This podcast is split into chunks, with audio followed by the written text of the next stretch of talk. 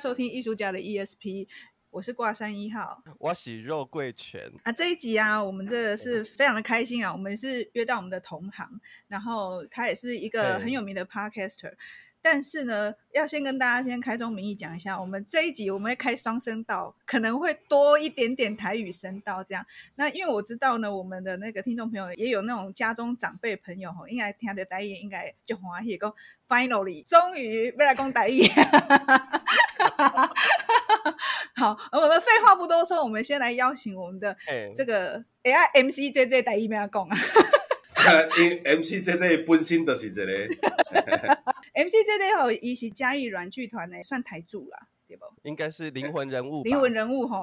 那我刚刚在讲，那我刚刚在讲。大家如果吼，这尤其是中南部的朋友，我想这几年都很常听到一些年轻的朋友说，哎、啊，我要去嘉义参加那个草地。哎、欸，我的专名是草草戏剧节，安尼啊。我想要讲唔对，因为因为刚刚我要去嘉义草地。这样，但是这个软剧团呢，这几年他们推广了很多，其实把作品呢用台语的方式来呈现。那不管是呃一两年前哦，到国家戏剧院，我看了那个什么十十点十点十点，对对对，在国家戏剧院我看了看了两场这样，然后或者是说。今天我们即将介绍给大家，就是他们的新作品，其实也是旧戏新演啊，重新再演，把莎士比亚改成台语，十年前哈。啊，那这个人哦，伊伫即个作品来底创啥吼？哦，那可以来家己讲啊。我们来欢迎 MC JJ。各位听众朋友，大家好，啊，感谢这个机会伫空中跟大家来见面。我顺这个头顶的话啦，吼，对，拄啊讲着讲，譬如讲 MC JJ 名翻译吼，其实。因为伊就是英语嘛，嘿嘿嘿可能啊爱找到迄个较好，就是讲咱用英语直接翻台语，所以无透过华语去翻。要毋过，若是英语，MC 即个要翻台语，其实会当对英语直接翻台语。我记一个例好啊，咱逐个拢有听过福尔摩斯嘛？福尔摩斯这侦探小说，嘿对，伊是英国的经典。伊的本来诶，迄个英语的发音叫做 Holmes。诶，Holmes 甲福尔摩斯。没有很接近啊，他姐那个尔，对你用你用台语去念福尔摩斯是霍里摩斯，为什么霍摩斯跟台语的霍里摩斯会比较接近？因为当时把福尔摩斯翻译到东方世界的那一个人是用福建话翻的，他是用台语去翻福尔摩斯。东方出现第一个版本的福尔摩斯是用福建话去翻，不是用华语去翻的。意思是说，这是真的。我们我们拿那个小说出来读，其实是可以用福建话来读。对对，你如果找到一开始的第一版的时候，你用现在台语去念是念得出来的，因为那个人就是直接英文翻台语，酷，或者或者我们可以说英文翻福建话啊，这是这是要甲大家开头的询讲这个翻译的所在、趣味的所在啦。因为拍的即马两个主持人，我看到的拢是一个惊讶的表情。哎、欸，真的，因为我细汉时阵，我福尔摩斯我是规套甲读了了，但是我毋知伊是第一版本是用台语呢。安尼我甲伊借问一下哦，你的台语是你自细汉你就是拢遮练登，还是你后来你个有特别去去学啊？好，这个过程大概是安尼，因为我做我的开就好啊，我做幸运的，就是我是一个家己贫乡人，哦，啊，阮迄个庄头。基本上大家拢讲台语，嘿，啊，我是去读小学的时阵，才开始学华语。哦，哦，啊，阮兜厝里人，因为我有五，我有三个阿姊，啊，一个阿兄，啊我是老幺嘛，吼，我我我我记一个例好啊，阮兜就是厝里拢讲台语嘛，啊，毋过 阮阿母为着要囡仔对着教育，有时爱甲阮讲华语，哦，毋过阮阿母的华语阁有台语腔，哦。啊，结果咧，阮兜一直出现第一个，是传说中的台湾国语吗？对对对对对，啊，阮兜第一届出现就是有一个外人和阮做伙过年，变做阮内底人就是阮姐夫嘛，阮大汉姐夫，阮大汉姐夫甲阮做初二，当来甲阮过年，暗时啊伫遐开讲的时阵，伊且问阮讲，诶，为什么那个老三是山贼啊？是山贼啊？我们家小孩全部笑翻，因为我们自己，对我们，我们家小孩从小到大到成年了才知道，我们从小叫三姐，都是叫三贼。哦哦，我听懂了。你现在听懂吧？啊，因为我们都跟山差啦。然后因为我妈妈从小就说啊，这个要叫三贼，这里是三贼，这大贼、二大贼、二贼。对，我们家里面在讲华语的话，都会有一些台语腔啊。可是基本上沟通都是以台语为主。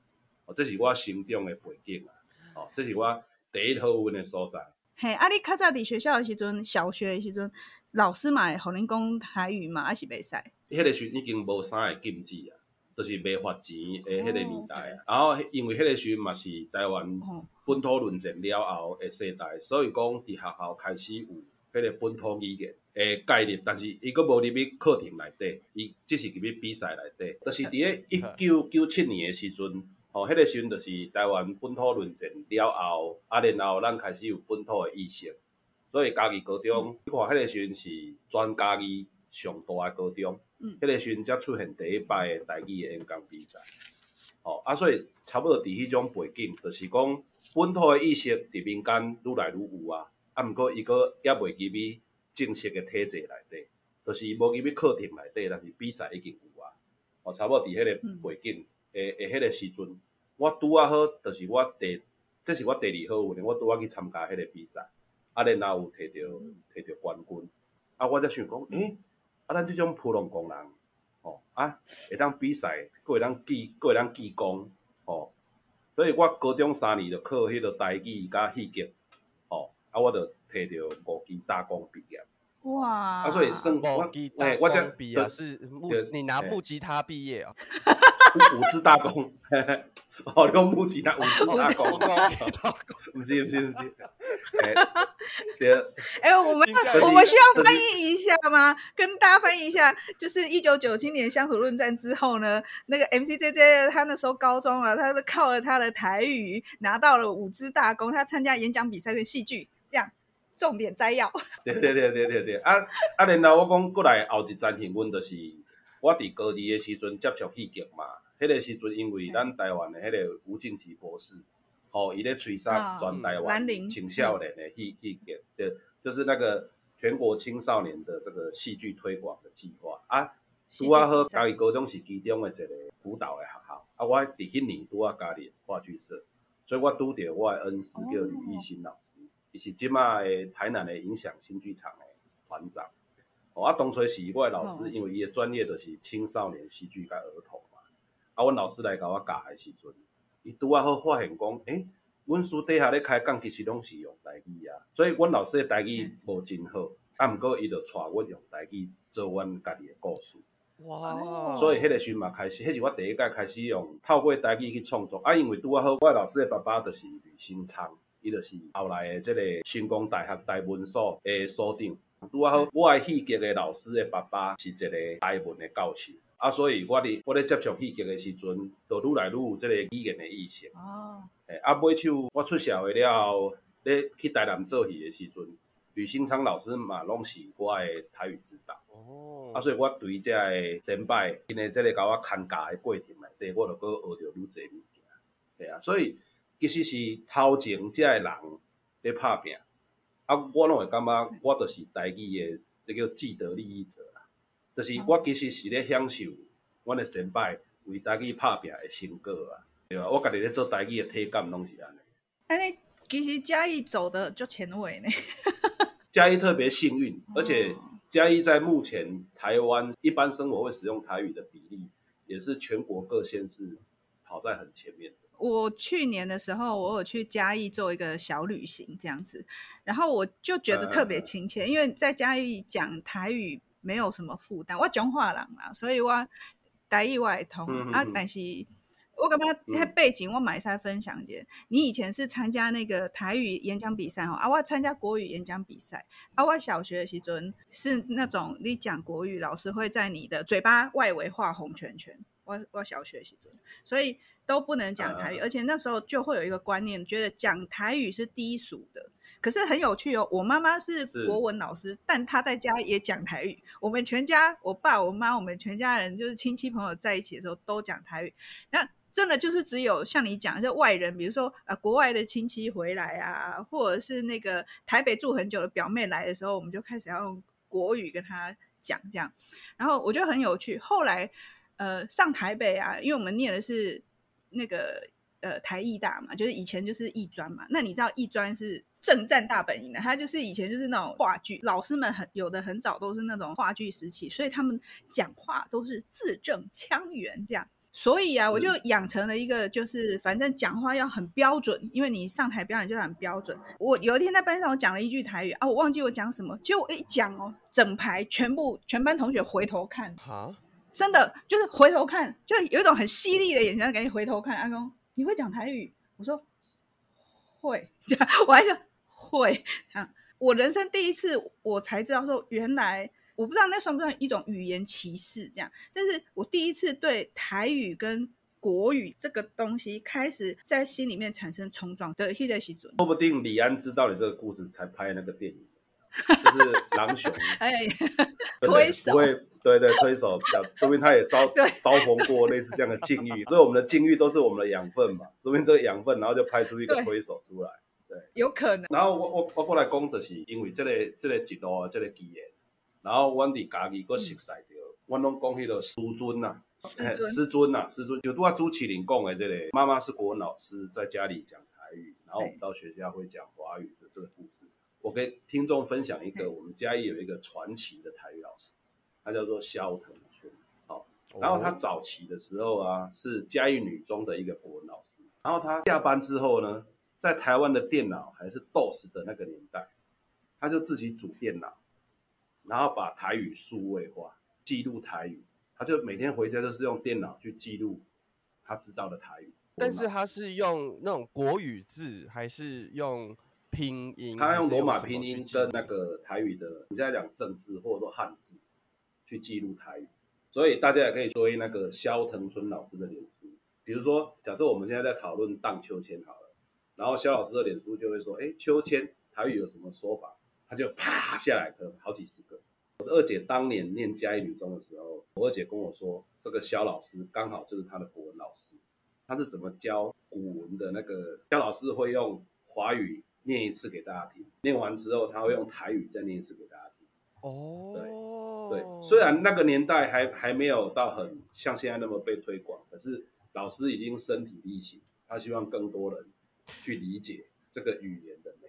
因为我是我是完全不会讲台语的，从小到大，所以我是为了要学台语去庙里面去学台语。台湾的庙很有趣哦，就是台湾庙其实是有办义学，所以我是免费去那边重复一直上，一直上，上了两年，然后很像学英文一样，然后从那个 A B C D 开始学起。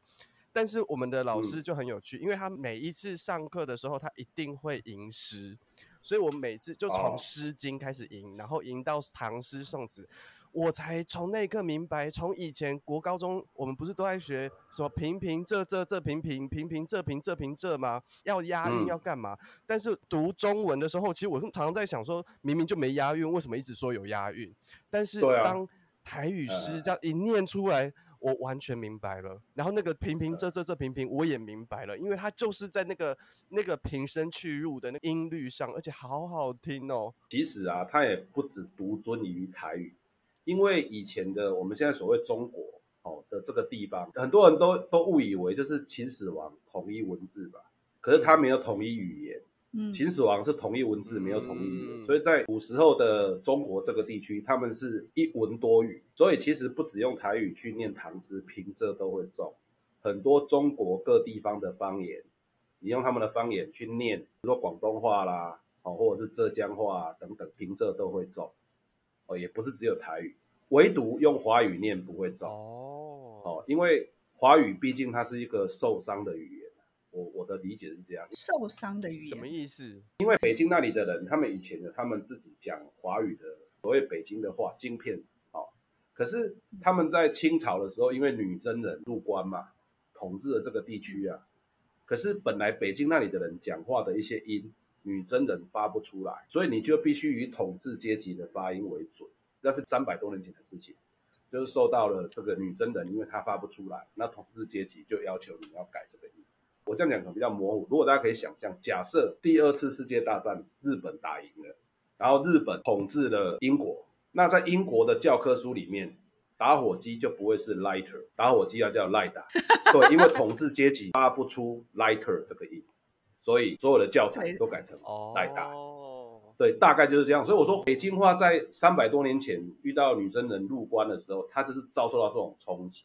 所以说，它本来的很美的那些韵律就受到伤害，就美的就没有办法去保留下来。不然，我相信呐、啊，我自己负责任的推测，古时候的北京的那些话去念唐诗，其实应该平仄也会重。甚至，因为有时候我看一些日本的书嘛，嗯、就日本的俳句啊，在看书的时候，我就习惯用台语去念的时候。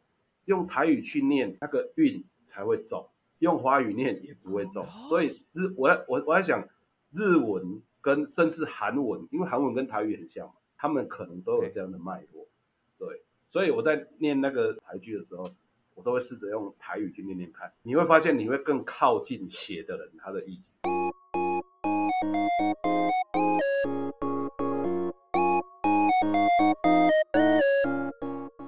你们即将要推出的这个新戏呀，《莎士比亚》是一个很怎么讲？英文也是很有韵味、韵脚的，因为他们也是诗嘛。啊，那你们在翻译的时候，在翻成台语的时候，有没有什么遇到一些有趣的事情啊？我甲我故事讲较长的吼，就是讲，我们剧团哈，诶，诶，开始做台语哈，就是我们开始做台语，其实是一开始因为我们在二零一一年的时候做了一出戏，它也是改编自国外的一个叫做 Open Couple 哦，开放配偶。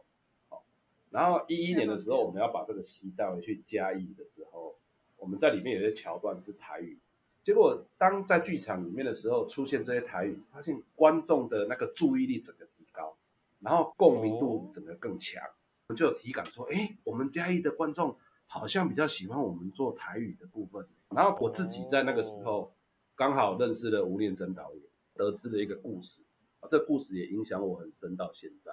吴念真他是一个在山上长大的小孩，在一个矿坑，哦，然后那个时候也没有电视，他小时候也没有电视，大家都是听那个收音机，哪里有？听电台。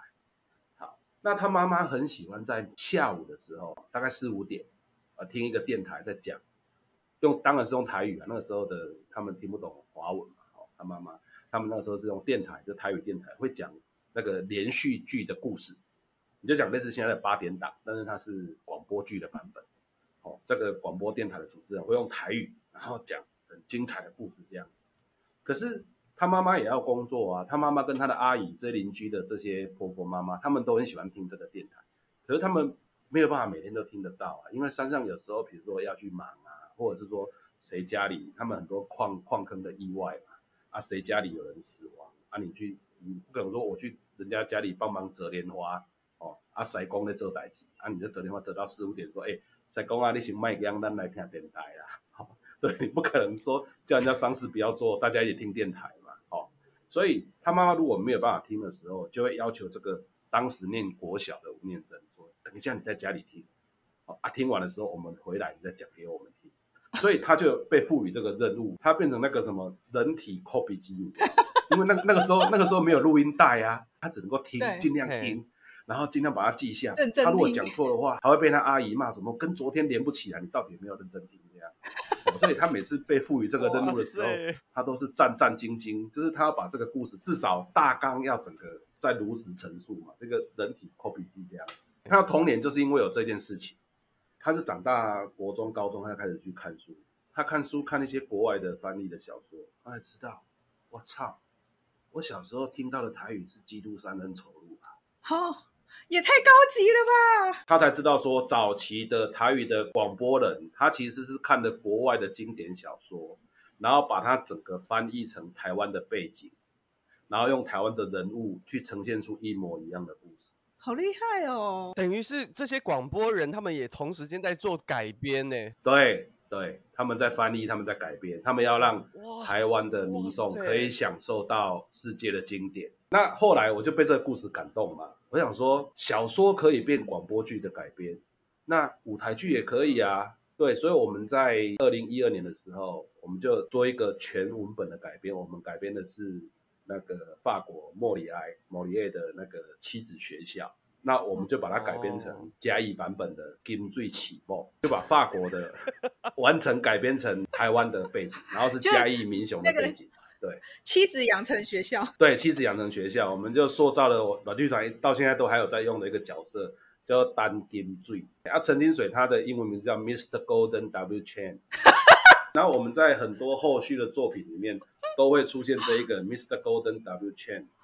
包括我们后来隔一年的《热天韩面》也有出现 Mr. Golden W. Chen。那因为这个今年因为是十周年的版本的《热天韩面》的版本，嗯、所以我们这个角色啊有特别邀演的三位特别演出的嘉宾，一个是廖小子，哦，就是设计界的那个健身将军廖小子，然后一个是金曲歌王廖世贤，然后一个是台湾的美声歌手、哦朱玉朱玉生老师。哦会有这几个人在不同的场次，哦，去扮演这个 Mr. Golden W. Chen。哦，所以他已经变成是一个 IP 了，那种。对对对对对对对，我们在戏里面如果可以的话，我们都会一定要想办法有一个人要让他叫做 Mr. Golden W. Chen 的。我要讲回去一二年的时候，我那时候要做台语的改编的时候，我才发现它没有那么简单，它需要一些嗯呃文本翻译的专业，所以我们那个时候才遇到现在阮剧团的驻团编剧吴明伦。这个 Mr. Golden W. Chain 其实也是吴明伦创造出来的一个角色，那我们大家都极爱这一个单金俊这样子。好，那在一三年的时候，我们才决定说，OK，那我们就来挑战莎士比亚。对，那刚好我们的艺术总监赵谦，嗯、当年他有看过，就是这个《热天韩面》的导演哦，陈信林哦，信林老师他在当年在北艺大念研究所的时候，有做过一个台湾版的夜店版的这个《仲夏夜之梦》。那觉得说哇，信宁真的是一个既严谨又活泼的一个导演，所以就想说要找他合作，以他的版本再来改成台湾的这个《裸体韩面》这样。所以其实我不是编剧啦，这个文本是透过我，然后吴明伦、黄兆谦，还有导演陈信宁，我们一起讨论到现在大家看到的样子。那我的工作就是负责把吴明伦早期他写的华语，哦，把它翻成台语。哦，那我举几个例子给大家听，大家应该就知道那个体感是什么。哦，比如说我们用台湾的传统的戏曲，角色出场都有一个出场诗嘛。对，自报家门。把那个痛哭都是我的快乐啊！哦，类似这一种。哇。角色出来自报家门。对对对对对对对对对。好，那这个《乐天韩面》里面有四位，就是两男两女陷入了一个四角恋情。哦，那他们在出场的时候也会讲。他们自己的爱情观。好，那其中有一个富家女叫阿美。阿美，我们吴明伦是写说，阿美出场的时候，这个阿美就说，张爱玲说有一条路，每个人非走不可，那就是年轻时候的弯路。那我要把它翻成台语啊，我就翻成张爱玲讲有一条路，每一个人拢非行不可，那就是少年时弯弯跳跳的爱情。有一个是富家少爷，那富家少爷他出场的时候，他他就说，投资爱情第一原则就是不要浪费我的时间。好，那我就把它翻成，投资爱情第一要紧，卖浪费我的青盐。哦，利用轻轻言就清闲。青盐，对对的，因为我会尽量押韵嘛，因为我是后来才知道说，原来在四百多年前的莎士比亚的那个年代的英文里面的单字。并没有编剧这一个单字，就是莎士比亚已经在写他们用什么？可是，在他们的他们的概念里面，他们并没有编剧。他们那个时候只有 poet 是诗人，所以说莎士比亚的文本它的韵律性会这么好，然后它的押韵会这么漂亮，就是因为他是一个诗人的角度在写他的创作这样。所以我们在翻译的时候，我们也希望可以把这个体感翻译过来，就是也尽量在押韵，能押我就尽量押。所以像这一句。投资爱情得要紧，卖浪费我的青盐。他没有正压，可是是很接近的音了这样。你你不讲卖浪费我的时间，你反而说卖浪费我的青盐。哎，我觉得这很高招哎。我我等下再回来讲，我那个时候为什么会这样写。哦，好，那我再我再举，因为有四个角色嘛，好，然后第三个角色他是一个黑人，就是没有人爱他，但是他他很爱着刚刚那个美丽，所以他是个类似怨女的角色这样。然后他出来的时候。我们吴明伦写说：“挂号孤芳自赏，爱情本来就不复杂，来来去去不过三个字，不是我爱你，我恨你，便是算了吧，你好吗？对不起。”好，那我把它台语就直接这样翻哦：爱情本来就不复杂，来来去去不过三个字，不是我爱你，就是我恨你，啊无就你好无，真歹势，准拄煞，准拄煞。那可以记啊，对对对，因为那个台语有台语的语境跟对翻译有几个光谱，就是说我到底是要直翻还是照着意思去翻，它会有不同的翻译方法。那我们在翻译剧本的时候，我通常都会采用我翻译你的意思就好，而不是直直的翻。好，以以以下面这个例子，大家就会感觉出来我们的翻译策略哦。比如说这个是一个文青，他叫蓝山呢，这个体弱多病的文青，零钱哦，对，哎，对对对，因为我们在人名的设计也是照莎士比亚的，他的这四个年轻人，一个就叫 Helen，一个叫 Hermia，Hermia 就是刚刚那个阿比亚，阿比亚，对，然后一个叫 Dimitri，Dimitri 就是 David，就是刚刚的 David，他本来叫 Dimitri，对，然后有一个角色，就接下来这个角色叫 Lysander，啊，Lysander 就是蓝山，拉山德。蓝山哦，对 对，你对。对，我们就是英文直接翻台语啊，所以你可以想象，如果我在嘉义要做一出莎士比亚的戏，我从头到尾一直在那里来森德来森德，我们嘉义的乡亲受不了啊，他会有一种距离感，所以你要帮他转化成就是我说蓝山的 David 哦，阿比亚 Helen 这样，这是我们在人名上面的翻译的策略啊，就是英文直接翻台语这样，好。那这个蓝山呢，他出场的时候，我们那个编剧写说，爱情是一条规律，肉欲是一个陷阱。莎士比亚说，不太热烈的爱情才会维持下去。好，这这个是我这四个角色里面最难翻的。我想说台语要怎么讲？每次我如果遇到这种翻译的困难的时候，我就会想到我妈妈。我妈妈是一个国小六年都第一名，但是没有钱念国中的一个女性，她的记忆力非常的惊人。他每天讲话一定会讲到台湾的俚语，他连骂人都是用俚语来骂人。比如说我我比妈妈高嘛，我妈妈骂我懒惰，他会说卡勒丘勒被夹，就是手长脚长，然后好吃懒做这样。我说卡勒丘勒被夹，然后我就问他说，哎、欸、不啊，如果要骂矮矮的人要怎么骂？然后说等要得美假爸出去又怎样？就是腰身比较长，腿很假爸安怎？假爸出去又怎样？就是吃饱没事跟人家在都会跟人家吵架。对，因为我我是从小在，因为我跟着妈妈在我们家养鸡场工作嘛，那从小就听很多俚语，所以每次我翻译遇到没有办法翻的时候，我就说，哎，那我妈妈跟我讲过什么话嘛？然后通常就会让我循这个路径找到找到这个答案。对，所以像刚刚我们那一句，爱情是一条规律，肉欲是一个陷阱。莎士比亚说：“不太热烈的爱情才会维持下去。”然后我就把它改成台语：“爱情是一种规矩，情欲是陷阱。”莎士比亚讲：“月鼎月灶快打汤，无好无歹较久长。”哦，这真的很厉害哎，而且很有台语的那种。对对对对，就是台语的语感，他才会这样。给、嗯、我跟大家解释一下：“月鼎月灶，鼎就是 锅子，然后灶，对，灶就是灶嘛，就是说。”当锅子跟那个灶都很热的时候，你的汤很快就干了。可是人跟人的交往应该是无好无坏，就是君子之交淡如水，会比较长久。对，所以我就会说，就是月鼎月灶快打汤，不好不坏较久长，去对应那个刚刚华文说的不太热烈的爱情才会维持下去。哎，听都听得懂，可是不会去想到这样讲哎。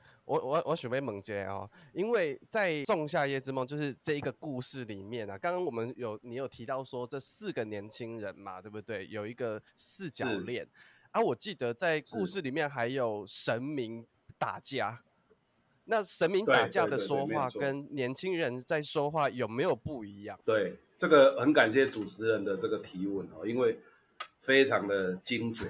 因为我在一开始要翻译这一个文本的时候，我们的导演也是跟我提出这个要求。他跟我说：“哎、欸，J J，虽然我们要的是韵文的，没有错，是我希望神仙讲话有神韵，这些年轻人讲话有雅韵。那另外有还有一些妙口的人，他们讲话，我希望他们有俗韵，就是要有神韵、雅韵跟俗韵。他要透过这些他们的语言的质感，去把他们的类别去分出来。”神说中产阶神，神对神神怎么讲话，然后中产阶级怎么讲话，我们长民阶级怎么讲话，他希望他是有区隔的。所以我我比如说神，我我来念一个，比如说有一个神明啊，他看到那个凡人这样爱来爱去啊，你爱我我爱你，啊都没有办法好好相爱啊，他就感慨的一个独白。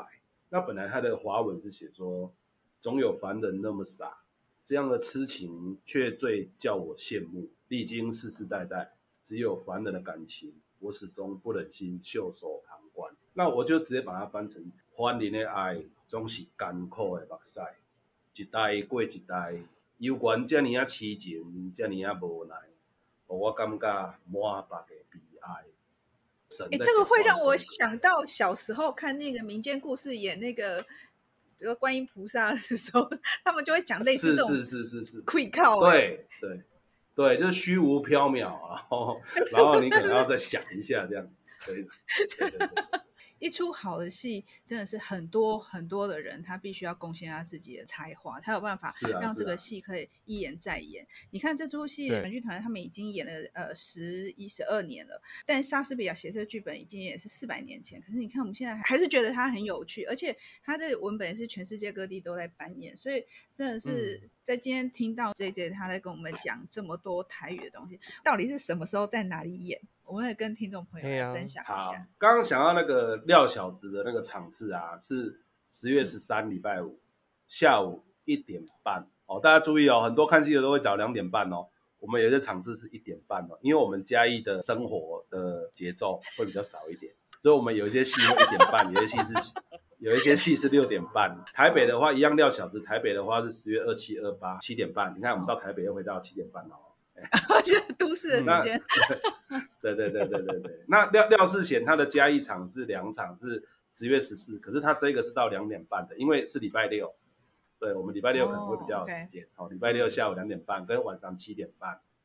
然后朱医生老师是台北的那个十月二十的七点半，这样。我们也可以把这个时间，我们放在那个我们的那个说明栏，大家可以去点阅。对，那大家可以去短剧短的脸书去看比较详细的。为什么你要看的很详细呢？因为除了特别嘉宾不一样之外，我们的字幕也不一样。哦哦，我有注意到呢，你们的字幕好复杂哦。对，我们字幕很复杂，我们有没有字幕的场次，也有台语文字幕的场次，也有华文字幕的场次。如果你对于台语的呈现，有兴趣的话，你可以去从这三个字幕场都去看一下，那个现场看戏的感觉完全不一样。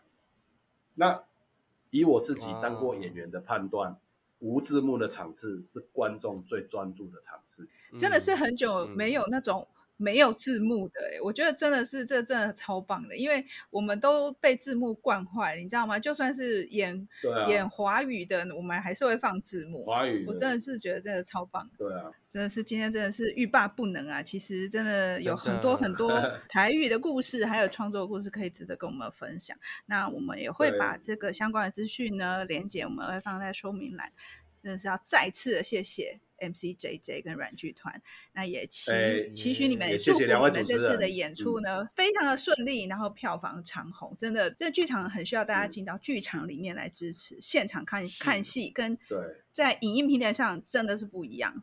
我最后再讲一个，就是说这一出戏的保证，它是台湾近年场馆要开幕的时候的第一出戏，戏曲中心、北艺中心还有台江艺术中心这三个近年刚开启的场馆。他们选择的第一出戏都是软硬汉对，嗯、所以大家大可不必担心，嗯、你来一定就是你就是 enjoy it 这样。你今天有觉得被台语轰炸吗？我很享受今天的轰炸，因为 JJ 他讲的那些台语真的像他刚刚讲的那些他翻译的诗词啊，我是边听我边起鸡皮疙瘩，我想说天哪，这个到底是什么东西？也太有韵味，而且光听我可能不不没有办法马上了解那个那个文字背后的意思是什么，但是我可以感受到那种意境。哦，那个那个意境是很有画面感，虽然说不是一个实际的画面，嗯、但是你就是有一种，天哪，我真的好像在听一个老人家在讲话，或者我在听一个少年不知愁滋味的那一种为爱痛苦的人在在抒发他的情感的那种感受。今天觉得哇，好好过瘾哦！哎、欸，真的很不一样，因为我记得以前你曾经跟我说，你听我讲台语的时候，我的声音跟讲国语的声音不一样。嘿，对啊，我那时候我就有去感受这个这个东西。我觉得不同的语言会形塑不同的人格嘛。你就算你讲英文，就会有一个英文的，好像一种个性。然后讲国语，对。但我今天我觉得最大的感触是，其实我觉得能够这样子信手拈来就讲台语这件事情，我觉得有一种自由感，好像突然有一种就是放下了一个什么担忧的感觉的那种感觉。哦、因为对，虽然我是彰化人，家里也讲台语，但因为在台北工作的关系，基本上我们就是讲，嗯、我们应该要说什么华语，讲国语，讲华语。那我记得有一次搭呃很晚的时候搭计程车回到我的现在住的地方，在新店。然后呢，那个计程车司机呢，就突然问我说：“哎，你是你应该是外省人吧？”他这样问我，因为他觉得我的国语很标准。他就说你：“你你应该是台北人。”然后我就问他说：“那你呢？”然后他说他也是在地，可是他并没有很标准的国语，他就是他的国语有有一点点台台湾腔，但也没那么严重。总之就不是那种卷舌的国语，就是是是是。然后其实那时候因为我很晚了，我就不想要多做解释。然后我只是说，其实我是彰化人。然后他说：“哦，那你听不出来？”还是这样。那我就知道说，他其实心里面就给了我一个标签。这样，后来我就开始也注意到说，比如说我最近在社区上课嘛，那上课的时候不经意的会讲一两句台语的时候，嗯、你就会看到别人给我一个反应，然后我就知道说啊。不行，这边都是因为这边很多不讲台语的人，所以我就这边就得要都讲国语这样。我就觉得会开始有意识，以前是没有意识的。以前说哦，到台北就讲国语这样，觉得没有意思。可是现在开始会有一点意思，就觉得说，好像我一放松的时候，我说了几句他们就所谓的台湾话这样，然后大家就会愣一下，那样子的反应好像提醒了我，Hello，现在这边是这个，你必须要讲这个语言。呃，我没有批判这样子的东西好或不好，但好像我开始会感觉到你的身体，就是说语言跟身体之间，你会有对于自己母语的反应。就像说，比如说我们可能如果人长期在国外。你远远的听到讲中文的人，你耳朵也会稍微打开听一下。我觉得可能是有那样子的感觉，所以反而是说，我觉得刚刚在听他讲的时候，我觉得有那种自由度，就是说母语的自由度。可是很好笑的是，我们现在其实母语是大家都在推广母语，可是没有想到这个从小可能在身体上面留下的这种。这算阴影吗？我觉得可以算是阴，也可以算是阴影啦。因为你刚刚在节目上也有讲嘛，就是你说台语就是会被 在嘴巴画一个红色的圈圈，这是一个很大的羞辱哎、欸，对小孩子来说。啊、然后再加上，我觉得后来在大学在念戏剧系的时候，因为身边都基本上就是这样子讲所谓的标准国语，对，好像这样子耳濡目染下来，真的哦，我觉得真的那个思维是不一样。那。之后开始，可能到研究所，大家开始注重钻研什么乡土文学啊，然后本土意识啊，然后当代思潮啊，就是这些开始，你才会开始知道说，哦，有这些东西。但是哦，其实对台语还是会保持一个距离，因为我会觉得台语是是家人的语言，就是我回家跟家里讲台语，在外面讲台语，其实我还蛮不自在的耶。这是后来才发现，对，那个不自在是有一种就怪，可是呢。我刚刚讲说，我去年去嘉义做小旅行，我去找我的朋友宝宝，我对跟他讲台语的时候，我就觉得哦，超舒服，就是有一种放松的感觉。所以好像真的是语言可以让一个人有很多种可能，应该这样说。所以我也真的希望说，我们的多元的语言，不管是客语啊、台语啊，然后原住民啊，甚至现在新对新住民有新住民的语言。那我都希望大家都可以学到彼此互相包容，然后也偶尔可以互相学习。那就我们就谢谢今天听众朋友们的聆听，那也希望你们喜欢我们今天的节目。如果有任何想要跟我们分享的东西，也可以在 IG 跟 FB 上面跟我们留言，然后我们都会看到哦。然后可以在那个 Apple Podcast 上面按五颗星好评，然后留下你的评论。嗯，那我们就下一期见喽，拜拜。拜拜。